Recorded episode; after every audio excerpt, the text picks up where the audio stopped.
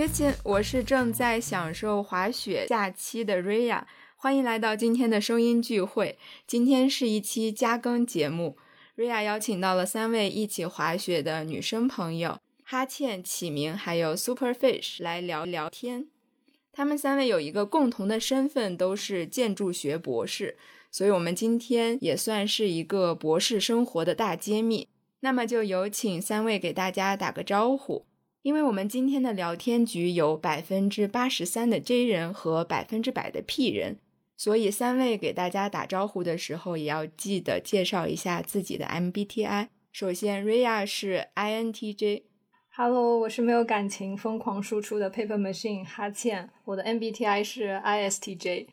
我是争做内耗王者的 Paper Machine 启明，我的 MBTI 是 INFP。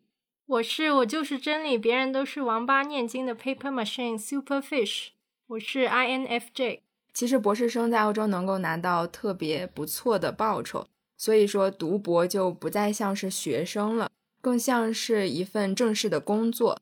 所以一句话总结就是说，拿着老板的钱研究自己感兴趣的话题。也请三位介绍一下自己现在读博的情况，以及最近有没有什么非常苦恼或者困惑着你们的课题，比如说研究的题目呀，或者是研究的小问题之类的。哈欠先来介绍一下。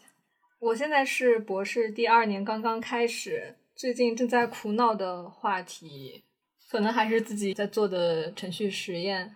比如说你遇到了一个什么问题，你怎么解决它之类的。不知道怎么解决，现在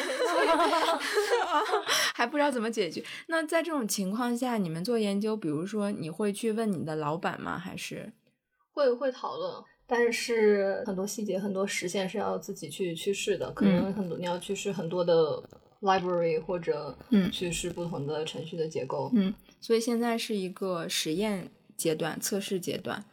对对，其实不知道这个 pipeline 是不是可行的，效果好不好。那你有没有觉得，在你读博的一年多两年里，让你觉得印象非常深刻的一件事情？比如说解决了一个难题的瞬间？可能是刚来的时候，当时是帮老板带一个，呃，因为是在 Unity 这个平台上面做的。当时组里在做的事情是把当时有一个 Python 的一个 library，把它转成就是重新用 C Sharp，嗯，再翻一遍模，嗯，再再写一遍。然后当时试了另外一个 pipeline，是在 Unity 里面用 C Sharp 去调一个。Python 的 library，然后它相当于可以你直接沿用之前的那样一个库。嗯，最后没有用这个路径，还是把它重写了一遍。哦，所以你本来想可以参考一个资料，结果最后就还是重写了一次。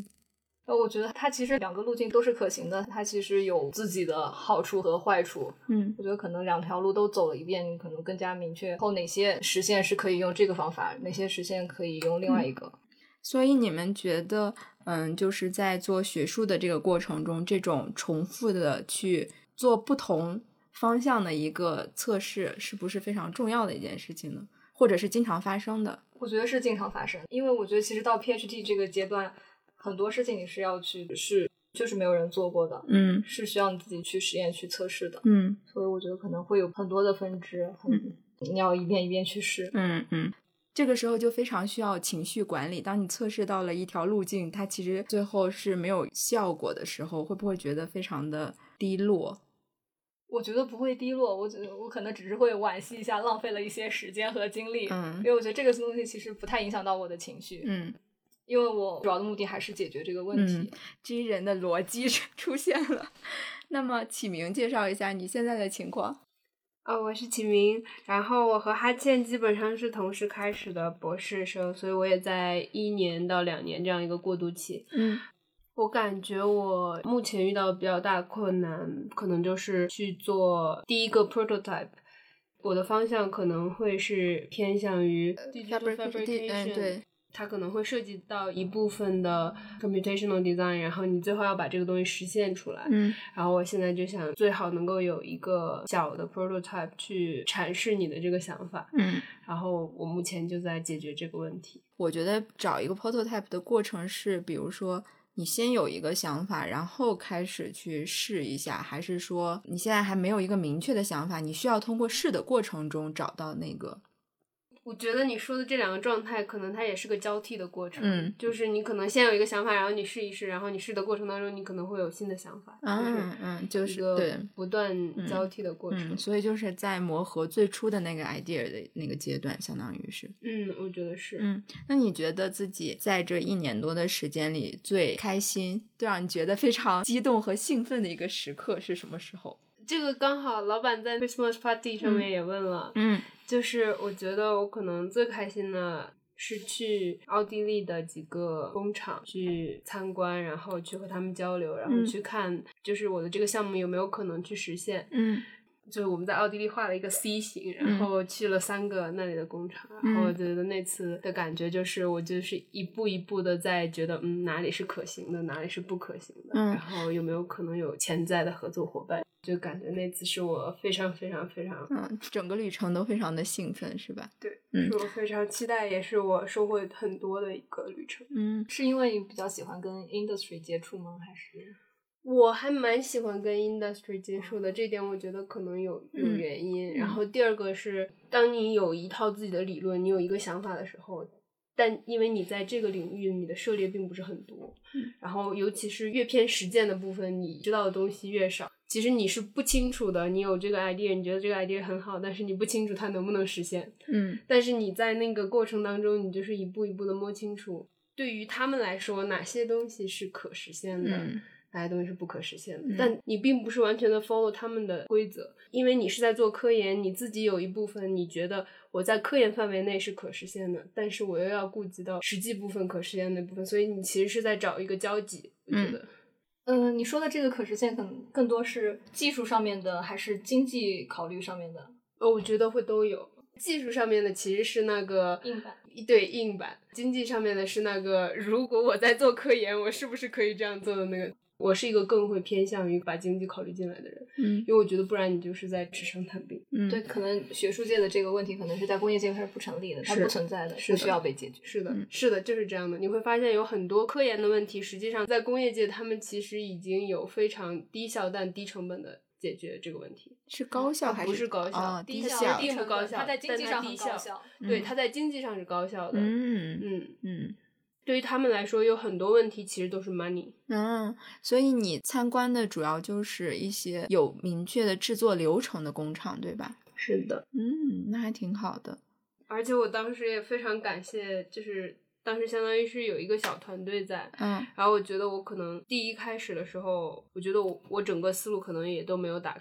就是我们是三个人一起去的，然后我们三个人就是逐渐的在和这个工厂交流的过程当中，觉每一个人都有一个不同的角度，然后去问，然后就感觉会收获很多东西。嗯，那是一个自己组织的，不是组里面老板一起。就是我们有这个想法之后跟大老板说的，然后小老板带着一起去的。嗯，那还挺好的。嗯，接下来请 Superfish 介绍一下自己的情况。你现在应该也比他们的经历更久一点。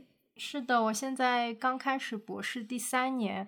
其实像哈欠和启明学术上的这些烦恼的点，我已经经历过了，所以对这些已经不是我烦恼的点了。嗯，更多烦恼的是就是组内的一些人际关系 不是任何学术问题。对，不是学术。好的，展开讲讲。就比如说，老板逼怀孕的同事快毕业，他就每天摆着臭脸，嗯，我看到了就心里很难受。嗯，然后也有一起博士入学的另外一个同事，他 burn out 了，然后他还有非常非常难搞的 collaborator，就这些因素会变成无形的压力，然后。作为一个 F 人，我就觉得我正在不停的 吸收这些压力。嗯嗯，我刚想说你应该也是一个 F 人，否则 T 人是感受不到的。对对，F 人就觉得这些非常非常的难受。嗯，一个很蠢的 T 人的疑问就是：你觉得这种压力是你共情到对方，你觉得对方在经历一个不好的事情，所以你难受，还是因为你会联想到，比如说你自己可能经历一些不好的事情？就他是一个什么样的感受，我有点不是很能理解。嗯，可能他跟我就是想象中比较理想的工作环境是不一样的。嗯，可能自己也对工作环境抱有一些期待吧。嗯，那这样的话，就是说。其实听下来，你组里的氛围没有那么的好。嗯，我觉得是，或者是大家都很客气，但是那种客气非常的假。对我有点觉得欧洲人有一点这样，就是会为了维持一个表面的非常体面的关系而假客气。我感觉他们会从小被教育，就是你要 trying to be nice。对对，是我也有这种感觉。是，不过我们组氛围还蛮蛮好的。嗯，那说明还是人首先好的话。他们即使非常体面的表达友善，也还是 OK 的。嗯嗯，那你有没有觉得老板在这里面起了很重要的因素呢？比如说，如果老板是一个呃比较有凝聚力的人的话，会不会让你们组的氛围更好呢？应该是吧，现在老板就和稀泥嘛，嗯，就是像一起入学的女博士跟他反映了情况，老板就让他自己再提出一个方案去解决，那就等于跟你说一下情况，老板也没有给出任何建设性的意见，而且像是这种比如说 organization 方面的，我觉得是应该老板出面去解决的，而不是就是下面的内部解决，内部解决。对，我觉得这种状况一般会需要老板的。Networking 或者他的资源是的，对，嗯，那确实是挺难的，因为同级解决问题其实是很不方便的。嗯，呃，刚刚大家也聊了自己是 F 人还是 T 人，以及自己现在学术的一个进度是什么样子。那么我就很好奇，F 人和 T 人对自己的学术的规划是什么样子的？哈姐先来，嗯，我的终极规划是四十来岁退休。所以那之前做什么不是特别重要，主要目的能够达到就好。嗯，主要目的是什么？赚钱吗？那你退休的目标是什么？比如说赚到一定的钱，还是？对，退休的前提是能够财务自由。嗯，那比如说你有没有一个你自己想要研究的学术的问题？比如说你现在开始研究这个问题，会不会觉得它是你一生都想要去投入的一个课题？我不敢说一生都想投入这种这种话，我觉得我只能说，目前我觉得是一个比较有意思的，但是我不清楚他对学术界的贡献到底有多大，但是我可能觉得他会是一个比较好玩的，可以 play with 的东西。嗯，然后我觉得这个对我来说比较重要。嗯，那你觉得他会辅助你退休吗？不好讲，一切都有可能。嗯，就是你会关注他的经济潜力吗？他的经济潜力我觉得是不可控的。然后我对不可控的事情就是保持乐观。那 好好呀。嗯，就比如说这是一个终极目标，那么作为一个 J 人，你有没有对自己的终极目标的实现有一个相对清晰的规划？我会觉得至少是留在欧洲会比较快一点。嗯 你指的是留在瑞士吗？我觉得，我觉得你应该说的是留在瑞士吧。然后呢，博士的话，毕业的年限并不是一个非常明确的数字。比如说，我四年必须毕业，大部分情况都是根据自己的进度来的。你有没有一个对自己的规划，说啊，我四年一定要毕业，或者我三年一定要毕业之类的？我和启明不是那么灵活的一个合同，是因为我们是有 funding 的，然后我们的 funding 只有四年，所以我们就是四年要 sharp 嗯毕业。嗯，OK。所以你的目标就是四年毕业，然后可以继续留在欧洲，通过自己现在研究的这个课题，尽早赚到足够的钱，早点退休，感觉挺清晰的。那么起名呢？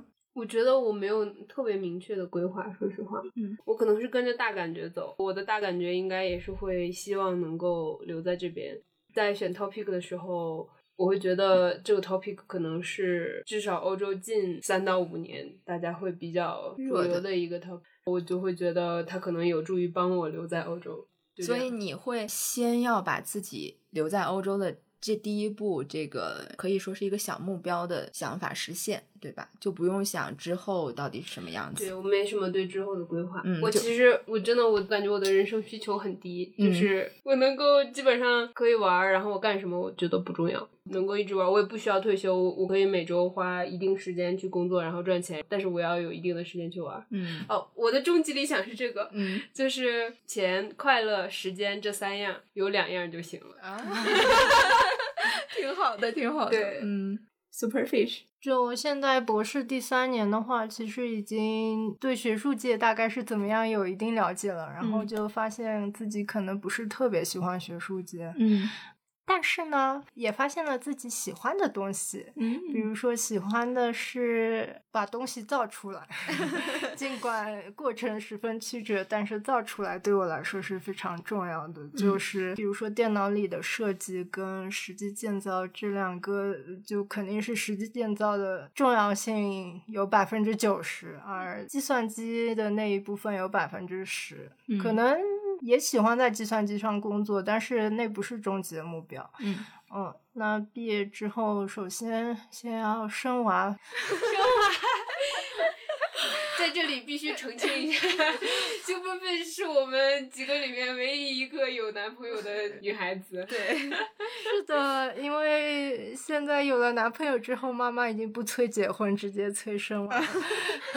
为了家庭和睦，还是 升华已经升到了 priority 的高位。嗯嗯，所以你会先完成生娃这件事情，然后再考虑自己想要进入呃，或者是你现在已经不太想进入学术圈，嗯，你会直接进入工业界，嗯，或者想自己做老板，嗯。果然是一个 J 人，对自己的人生非常有清晰的规划，每一步要做什么的感觉都已经想得很清楚了呢。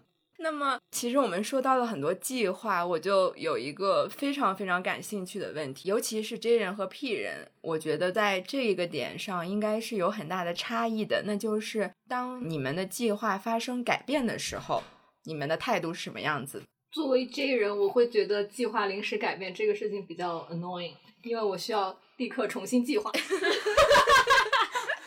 花费额外的时间，对吧？是。那你在意的是花费了额外的时间，还是你要去解决新的问题呢？都有，嗯，都需要。其实，在临时改变计划的时候，嗯，但是两个都会让你觉得比较烦，就相当于它是一个多出来的工作嘛。嗯嗯。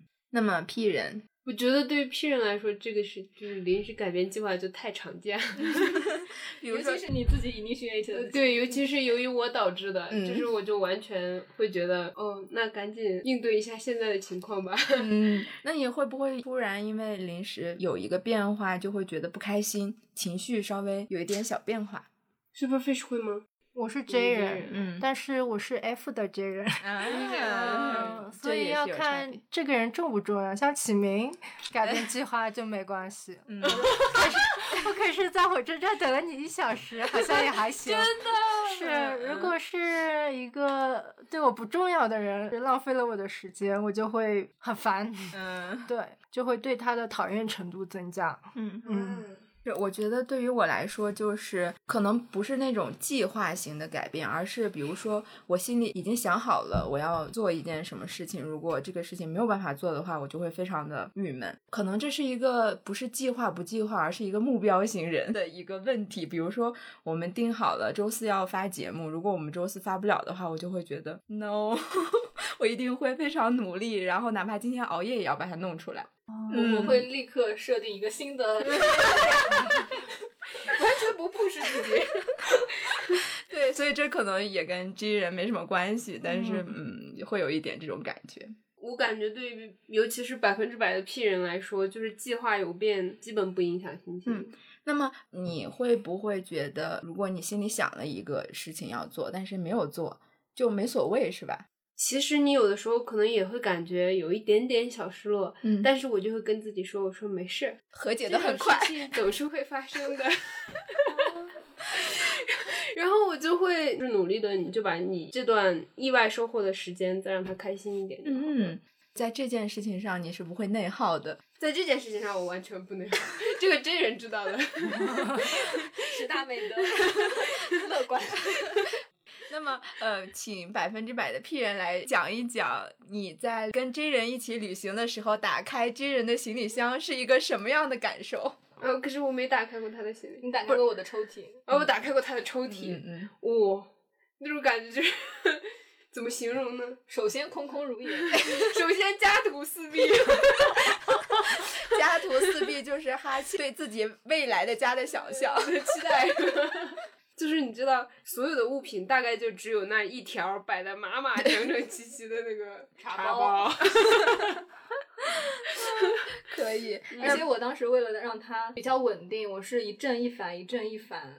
夸张，夸张，太夸张了！就这样子，他会比较 straight 排过去，它不会往另一个方向倾斜。天天哪！我不是这样的一个军人，果然我还没有到百分之八十三，不够，对，不够。那么，呃，J 人打开 P 人的行李箱的时候是什么样的感受呢？他也看过我的抽屉，我没有打开过你的行李箱，但是我见过你找东西。一般是这样开始的。糟糕，我把这个东西 packing 到了包的最底下。不，一般来说，如果是正常情况，计划没变的情况。Packing 顺序都是对的，计划有变才会需要找到行李箱，但计划经常有变，所以经常需要翻包。对我这次感觉 Superfish 在我们里面属于准备的最充分的一个。首先，你的行李箱就很大，然后想要什么都可以拿得出来。所以你你每次旅行都是这样吗？嗯，一般都是男朋友 整理行李箱。男朋友是很高的 J 人。如果你想到要什么，你也可以立马去问他，然后他会告诉你在哪里哪里能找到，对吧？嗯，一般他都已经知道我会忘带什么东西，已经帮我理好了。哇，好幸福！所以我跟你说，我立志一定要找一个 J 人男朋友。嗯，对，还是要结合一下。我也得找真人，因为我受不了。你受不了，对，受不了一点。你应该找一个能受得了，呃，能受得了 P 人的真人。对的，好的。好难找啊。嗯，有目标了，就是首先得小于八十三。嗯。那我们刚刚都聊到了生活呀、旅行的这些事情。那么你们对于生活的期待和想象是什么样子？因为这个之前我们有聊到，呃，比如说另一半呀，或者是你未来的生活状态是什么样子呀？看看 J 人和 P 人之间有没有什么不太一样的。启明先开始吧，你已经想好了。我先开始。我觉得就是两个人一定要有能够在一起看漂亮风景和吃好吃的的时光。嗯，但是这个时光是需要比较经常发生的，对吧？还是说只要两个人在一起就很好了？我感觉偶尔发生一次也就够了，就是两个人都能够有这个心态，就是不管你看到这个漂亮的风景多少次，但是你每次看到它，你都会觉得啊，好漂亮。然后要想到对方吗？要是能想到对方就更好了。那你一定得让想到对方呀，就是 J。F J 对，所以他必须得是个 F 啊，对，已经定了。J 对，必须能感受到对的对方，我觉得挺好的。Superfish，我理想的未来是可以和男朋友 想干啥就干啥，然后我也可以有我的空间。比如说举个例子吧，有时候他出去玩。然后我一个人独占整个公寓，我就爽的不行。虽然呢，我还是有点想他，当然他想我更多。哎呦，撒撒糖了，撒糖了。对，但是他不在家就让我很爽。当然也不是每天都不在家，就是短暂的不在家。嗯，就是嗯，怎么样都行，两个人舒服就行。好像 J 人和 P 人，嗯，差别也没有很大嘛。我是 F 型啊，对，对，他是个 F J，要注意这一点。对，我觉得 F J 和 T J 是我的理想型。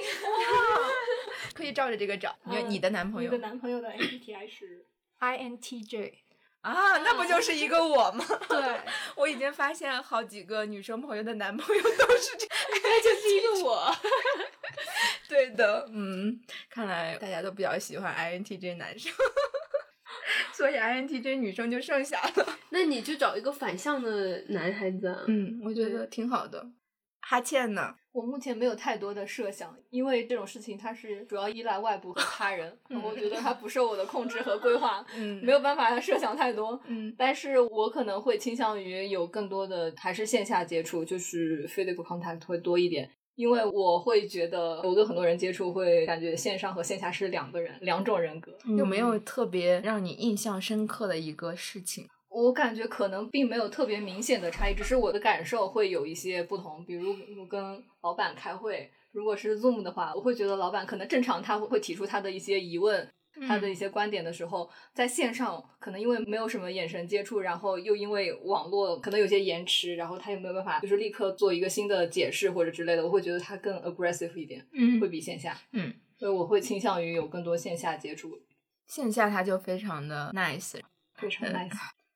那么刚刚都聊到了对自己的另一半的期待呀什么的，其实网络上有一个说法，就是学历越高的女生越容易被剩下，所以你们对这个怎么看呢？我感觉它是一个错误归因。呃，被剩下并不是因为学历高，嗯，哎，没有被剩下，很多人就是概率会高一点，嗯被剩下。我我感觉首先就是我们先讲是不是，再讲为什么。嗯就是首先，我认为它不是一个被动的一个选择，很多时候是一个主动选择。嗯我感觉可能如果是受教育程度比较高的女性，呃，一方面她对内的话，她可能更加会看重一些，比如说价值排序上面更加契合的一些伴侣。然后对外的话，她可能更加早的能够认识到，比如说很多时候婚姻这个制度，它对女性有时候是存在剥削和压迫的，所以对她可能不会主动选择进入到这个制度里面。嗯，对我这个也很同意。其实确实是不是说被剩下，而是我不选择一个我不满意的关系的状态。那会有男生这样选吗？其实高学历一点的男生，他们可能会觉得向下选择，就是他们的包容度会更高一点。那为什么没有女生包容度不如向下？呃，我觉得这个里面是，就是它本身是一个不平等的一个关系，因为相对来说，我觉得传统的婚姻制度，它在这个里面男性能够获益更多。比如说，他可以有一个女性来给他承担一些家务、日常生活起居这些东西，让更加 focus 在他的事业或者什么样，这对他是有助益的。但是对女性来说，这个方面完全的是牺牲或者损失，或者能不能这样理解，就是你向下兼容的时候，更容易找到的是一个能够成为你的保姆，然后能够成为你的嗯孩子的妈妈的一个女性，但你很难找到能够成为一个保姆，能够成为一个孩子的爸爸的男孩子。我觉得也不一定，因为当女生接受的教育程度更高之后，她并不是想要找一个保姆，她并不是想要找一个孩那子那是哪里出了问题，让这些受到高等教育的男性还想要找一个保姆？我觉得这个是传统的社会在规训男性和女性男性和女性的时候，他对婚姻的一个框架就是这样设计的。对，对因为婚姻的模板是那个样子的。包括整个社会上面，用人市场他对比如说已婚未育的女性，整个的这个态度和倾向都是不太乐观的。整个社会的这个氛围吧，他在推动女性进入到这个制度里面，然后做出一定的牺牲，然后接受更高教育的女性，我觉得她更加有选择的自由。家庭是一个非常小的，可以说是社会吧。在这个小的社会里，有两部分主要的角色，一部分是顾家的角色，另外一部分是挣钱的角色。社会对男性的规训就是男性自觉主动的去承担了那个挣钱的角色，所以他对自己另一半的期待就是一个顾家的角色。当这个小的集合体，它这些功能都要满足的时候，嗯、男性就更容易找到一个满足自己需求的女性了。我觉得其实越来越多女性她在期待的是一个完全比较对等、平等对等的一种关系，但是可能很多男性他并没有从这个框架跳出来。对的，他对另一半的期待还是你顾家，你养孩子就行了。但是女性自己已经觉得我也可以去挣钱呀，我也可以不家呀。这样的话，你的呃期待就失衡了嘛。至少这样的人是没有办法 match 上的，而社会上大多数的男性都还是在那个规训之下的。假如我们把这种高等教育的女性对于婚姻的平等期待看作一种觉醒，为什么没有同等的男性觉醒起来？就是因为为男性在这里面是受益益者可是我觉得我也有遇到过一些男生，他们对于另一半的期待就是我一定要找到一个 soul mate，就是我觉得应该是有这么一部分肯定是是有的的，肯定是有的讨论基本面嘛。对，它是一个嗯社会上的大部分的情况，比如说你可能接触到男性已经是博士生，或者是更高的学历，或者是怎么样，他的受教育程度已经高了，他自己已经没有被那么规训了。当然，还有另外一种情况，我觉得其实也很多，就是他说自己是想找一个 soul mate，但是呢，他不仅要你成为 soul mate，他还要你承担顾家和照顾孩子的那个角色。很有可能。我觉得这是大部分的情况我其实觉。得这个除了在社会的规训或者是社会的氛围下面的一个影响，还有就是我们从小到大成长出来的一个环境，给你耳濡目染的一印象，这就是那个社会的规训。这就是那个一对，因为这个就是规训嘛，规训它就是你自己从小接受到的那个教育和你家眼庭环境，对你眼睛看到的这个社会的样子。那么，作为在场唯一有男朋友，不知道你有没有决定要进入婚姻，但至少已经想要生孩子的 Super Fish 来说，你的想法是什么样子？你有没有觉得，比如说在你没有找到男朋友之前会有困难呢？没有吧？但是在苏黎世要找到中国男孩子还是比较困难的。嗯，因为我觉得在苏黎世的博士生很多都已经有女朋友，或者是已经结婚了，这就比较困难。又没有很多在苏黎世工作的男生，嗯，其实，在苏黎世工作的女生数量也要远大于男生的数量，这就导致那个你要在苏黎世找到优质的中国男生真的是非常困难。那么你自己会对自己另一半的想象是什么？在你找男朋友之前，比如说你希望对方也是一个博士生吗？不一定，嗯嗯，但至少要上得过大学。或者你另一个线是年龄相仿吗？就是年龄不要差太多嘛。嗯嗯，所以你不会说去，比如说去考虑呃研究生之类的。之前谈过弟弟，但是就是弟弟观念比较不一样，所以就太幼稚了。嗯，对，弟弟很甜，但是当你自己已经在考虑生活以后去哪个地方工作，要留在哪里这些问题的时候，弟弟还在。嗯，只是幻想着开心的爱情，弟弟还在做梦。对，就有很多感觉不稳定的因素嘛。嗯嗯，然后因为种种因素也就分手。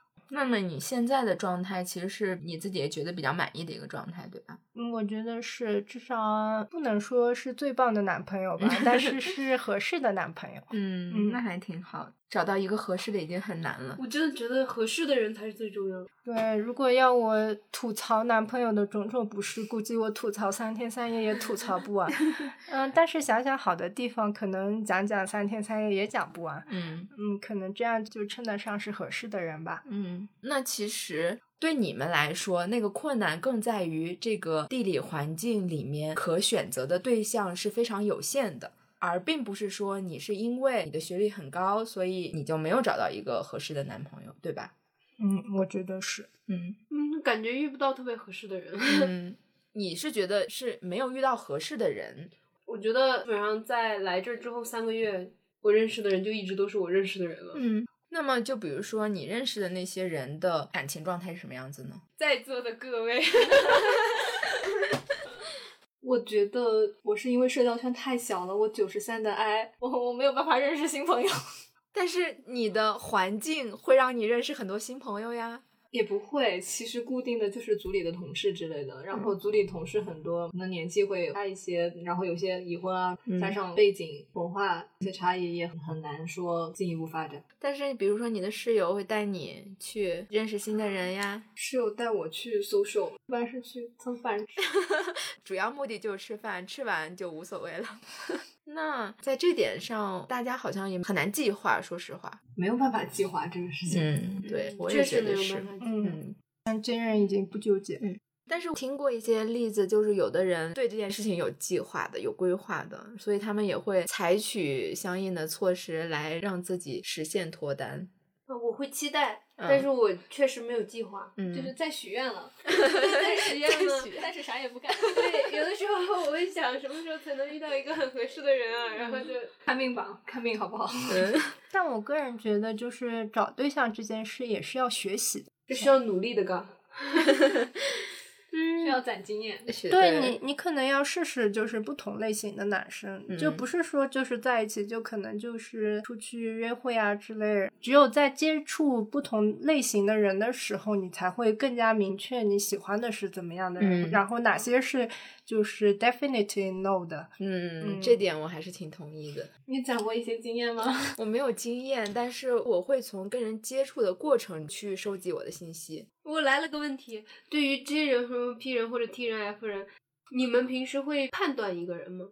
你指的是判断这个人的好坏，你可不可交，还是说对，或者就是你们会观察一个人，然后认为这个人是一个什么样呢？就是 judge。呃，我觉得不是 judge，而是你这个用词非常好，就是观察，肯定会观察一个人，这样你才能决定要不要跟他有更多的接触嘛，就是选择朋友的一个过程。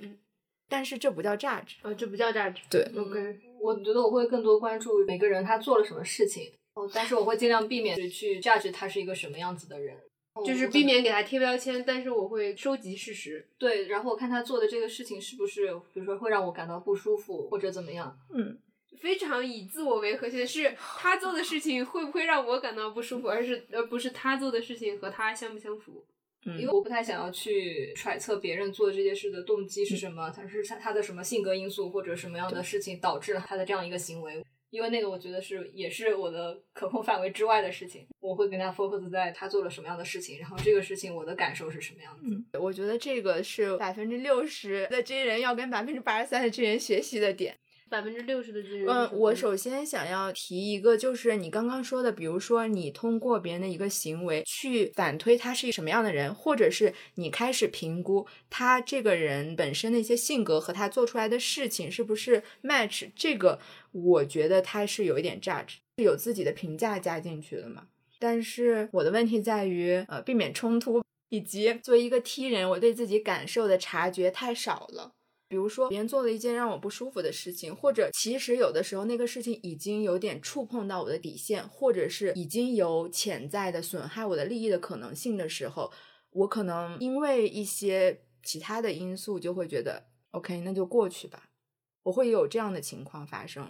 我不能说这叫原谅别人，而是我有的时候不会太看重自己的感受，我会有点忽略掉自己的感受，所以你就很难察觉到自己的感受。结果就是你已经发现不舒服了，但是你可能又会说，OK，嗯，那就算了吧，这件事情就过去了。然后可能下一个事情会发生，或者是更糟糕的事情会发生。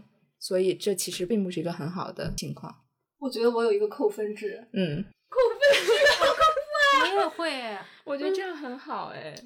对，就是对新认识的人会有一个平均的一个好感度，然后观察他做了什么样的事情，是不是伤害到我或者令我感到不舒服，然后看这个事实的严重程度，可能就会扣分。然后到一定限度之后，我可能会认为这个朋友就不可交，或者不用处了。太太羡慕了，有这样的一个逻辑。我好像也是这样的，只是作为一个 F 人，就是在认识新人的时候会表现的对他非常好，但内心并不是 不再扣分。内心内心已经在扣分了，表面上还 表面上还是很好。糟了，我让你等待一个小时，一定扣分。他已经说了，没有觉得不开心。嗯，那肯定扣分了。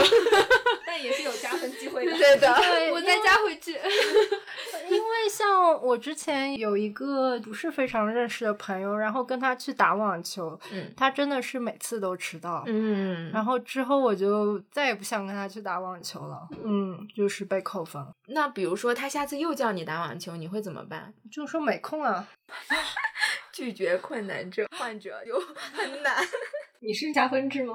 我我没有凭感觉，没有分，凭分，凭感觉。你会观察一个人吗？我我真的我完全都是凭感觉。我的感觉就是我和这个人待在一块儿很开心，或者我和这个人待在一块儿干什么事情的时候很开心。那比如说，如果这个人做了一些损害你利益或者是怎么样的事的时候，你会怎么办？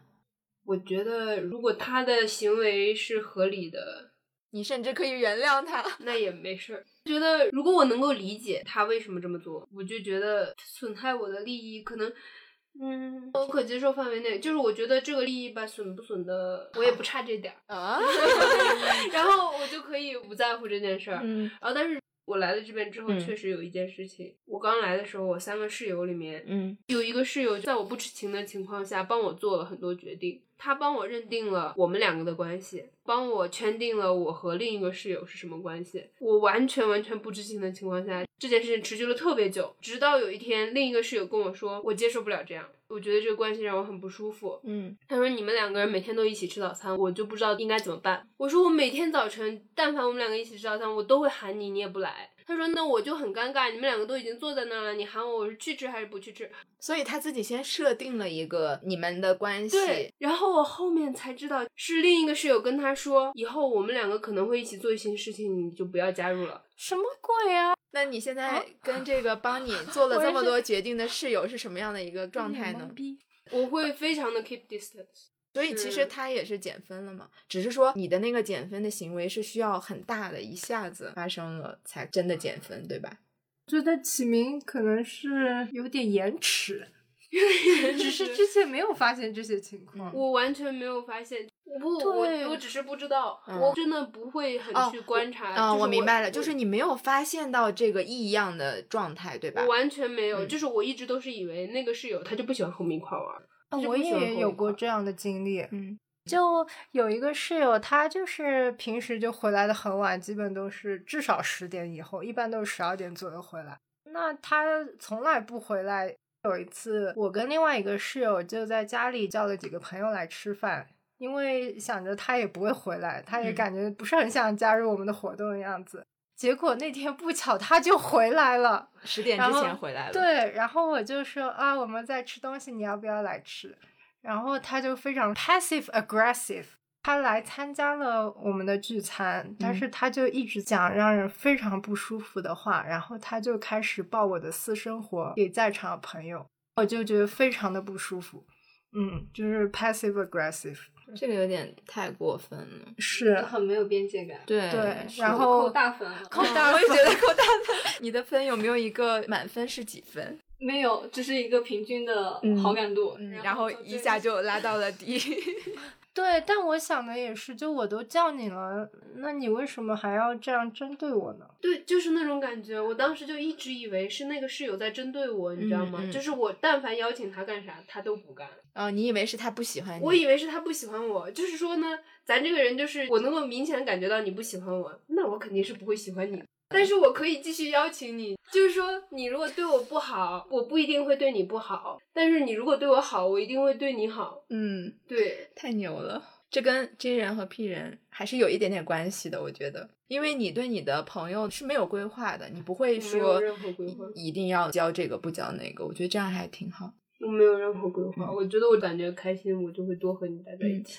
那么你有没有因为这种不扣分机制受到过朋友的伤害吗？我觉得没有啊，那所以有可能你也忘了，也有可能我不记这个事儿，或者是你还不知道，你还不知道，你不知道，我觉得也有可能，嗯，然后别人就走了，也有可能，我觉得，嗯，我觉得有，我觉得如果不是那个室友后来忍不下去了，我永远都不知道这件事，嗯，不知情也挺好的，很幸福。还有什么点就是你们觉得差异很大的吗？没衣服。没错，我是扣分制，我是加哦，真的耶！对，他是一票通过，我是一票否决。这个我没有聊到，他是只要有一个喜欢的点，就会觉得买它，我喜欢它。包括对异性的判断也是这样的，对，包括对朋友也是。啊我只要感觉这个人，哎，这点好，然后我就和他干这点。嗯，我觉得我是通过 F 伪装成 P 的 J。比如说，F 伪装成这好绕呀，解释一下。就我也会对别人就表现的非常好，但内心是在扣分的。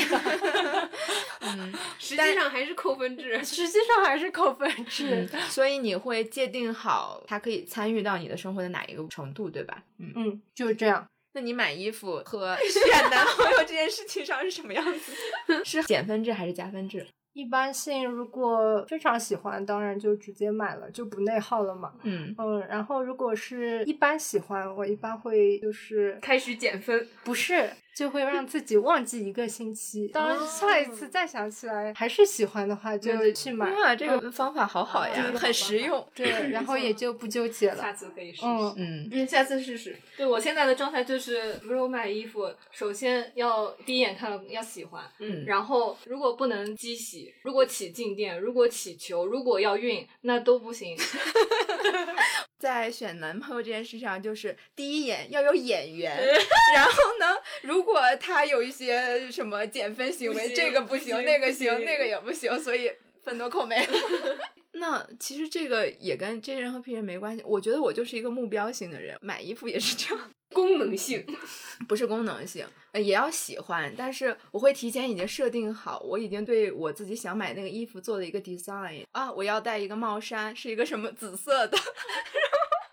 有没有计划？目的性好强，有没有扣子？然后我就会去照着这个去调，还是目标型？对，就是目标型加计划型。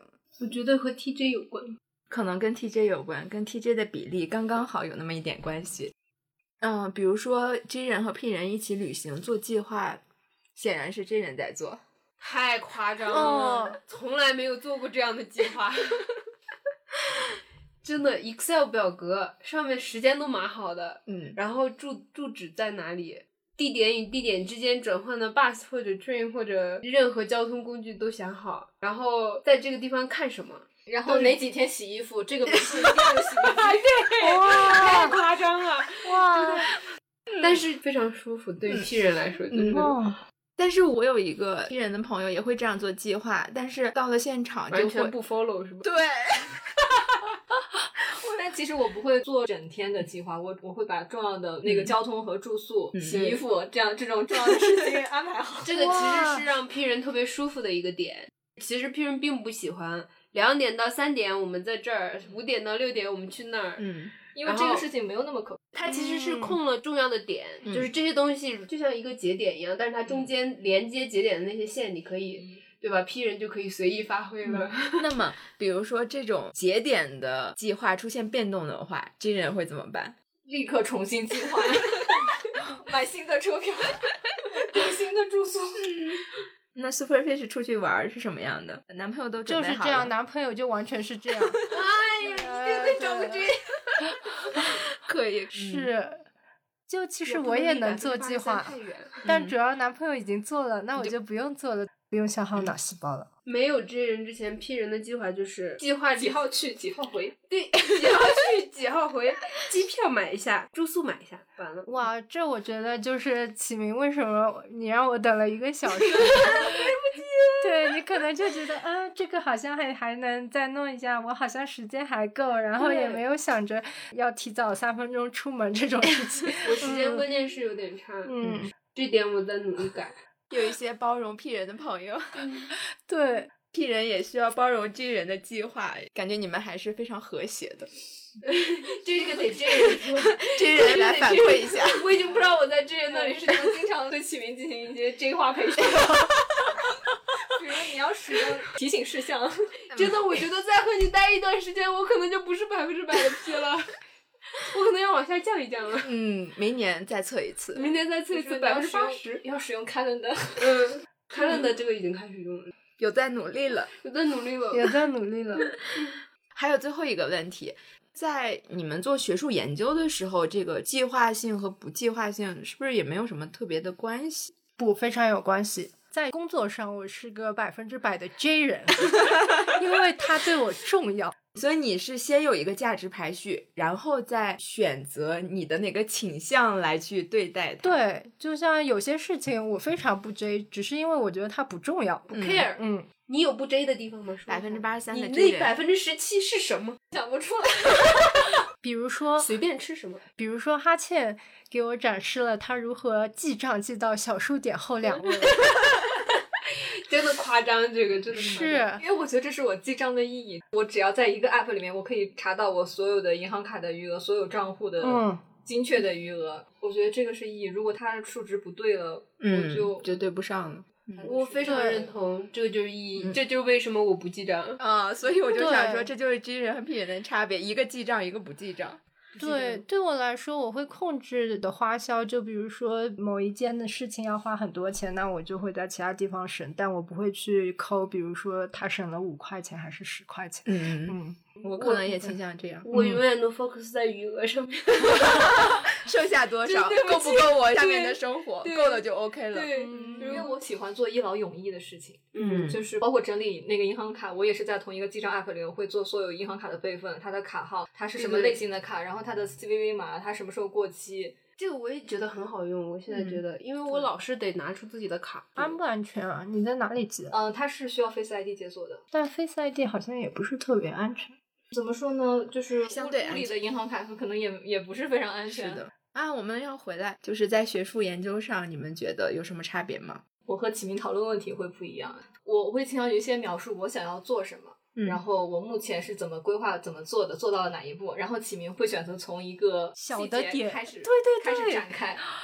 当时启明写开题报告的时候，跟我讲了一大通这儿这儿这儿，然后我听完了，我都理解了他要干嘛，他就是讲不清楚。是，我有的时候是这样。嗯，所以就是呃，也会梳理逻辑，但是那个过程可能就比 J 人会慢一些。嗯，就是你可以想象成。P 人的逻辑有一种在打散点的感觉，然后等他打到足够多的散点，然后他得自己重新看一遍这个散点，然后看哦，原来聚集在这里。嗯，可能是这样。它是你是一个网状结构，然后我可能是一个树状结构。我觉得这个描述的非常精准，可以听到了很多不一样的故事。第一次录节目的感受是什么样子？紧张，你给替人问感受，没有让我不舒服，没有扣分。那有没有觉得就是听到一点跟你平常聊天不太一样的东西呢？就比较有有逻辑的在聊天嘛，平时就 是瞎聊。P 人已经努力有逻辑。好的，那我们今天节目就到这里了。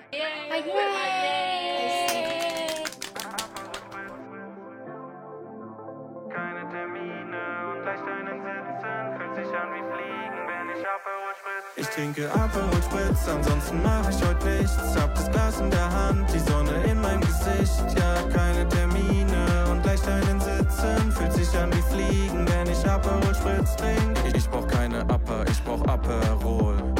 Mach mich breit mit Spritz, als wär es Anabol. Ne kühle Brise im Haar und meine Liebsten am Start. Steht die Sonne hoch am Himmel, ist mir vieles egal. Das ist wie ein Sommer im Glas, ein Traum wie ein Song in den Charts. Wir beide sind ein Perfect Match wie Sarah Connor und Mark. Hab nicht nur Sonne getankt, krieg nicht von Sonne in Brand, sondern nur hab ich mal keinen Aperol in der Hand. Auf der Aperol-Spur, mir geht's blendend. Ich hoffe, dass diese Tage niemals enden. Scheiß drauf,